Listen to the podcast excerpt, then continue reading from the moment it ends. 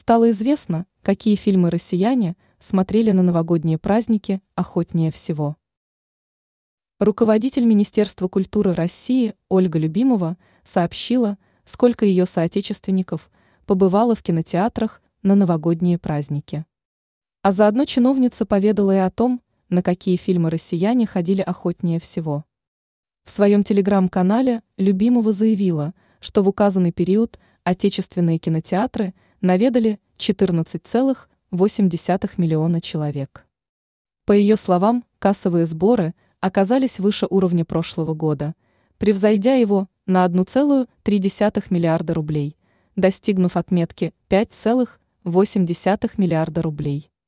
Традиционно среди лидеров проката фильмы, снятые при поддержке фонда кино, обратила внимание министр.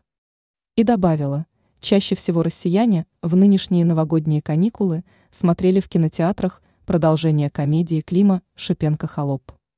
Вторая часть этой картины собрала 6 500 000 зрителей, а ее сборы составили 2,6 миллиарда рублей. На втором месте находится сказка Алексея Нужного «Бременские музыканты» с 5,1 миллиона проданных билетов и 1,96 миллиарда рублей по кассовым сборам. На третьей позиции анимационный фильм «Три богатыря и пуп земли».